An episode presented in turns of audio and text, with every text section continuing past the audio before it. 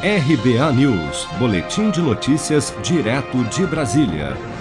O ex-governador do Rio, Wilson Witzel, prestou depoimento nesta quarta-feira à CPI da Covid no Senado para prestar esclarecimentos aos senadores da comissão sobre as denúncias de desvios de verbas da saúde durante a sua gestão, principalmente no combate à pandemia, as quais levaram ao seu impeachment em abril deste ano.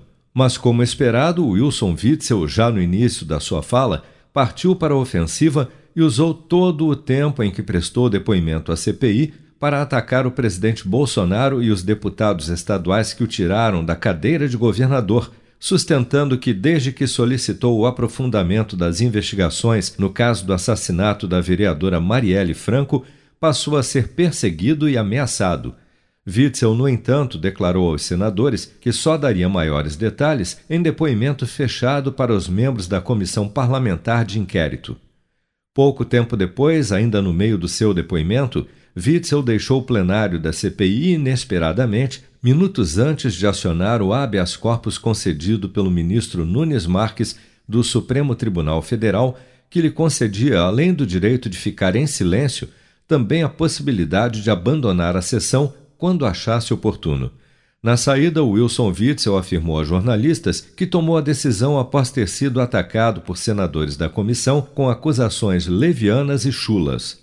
O Supremo Tribunal Federal entendeu, na decisão do ministro Cássio Nunes Marques, que a minha presença aqui tem que ser na qualidade de convidado, e assim o fiz. Não poderia deixar de vir, respondi a todas as perguntas é? Agora, na, na, medida em que começa a haver ofensas, da forma como é, o senador se dirigiu a mim, de forma ofensiva, de forma leviana, até mesmo chula, infelizmente eu não posso continuar dessa forma. Estou aqui para ser respeitado e respeitar. Witzel deixou a sessão durante o interrogatório do senador Eduardo Girão, do Podemos do Ceará, no momento em que este citava as denúncias de corrupção durante a sua gestão como governador do Rio e que eram, afinal, o motivo pelo qual ele havia sido convocado para depor a CPI.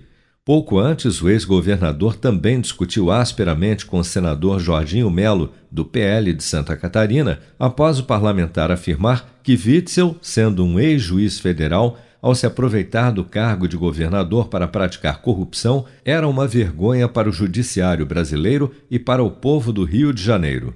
Seja para conquistar sonhos ou estar seguro em caso de imprevistos, conte com a poupança do Sicredi. A gente trabalha para cuidar de você, da sua família e proteger as suas conquistas. Se puder, comece a poupar hoje mesmo. Procure a agência Sicredi mais próxima e abra sua poupança. Sicredi, gente que coopera cresce com produção de Bárbara Couto, de Brasília, Flávio Carpes.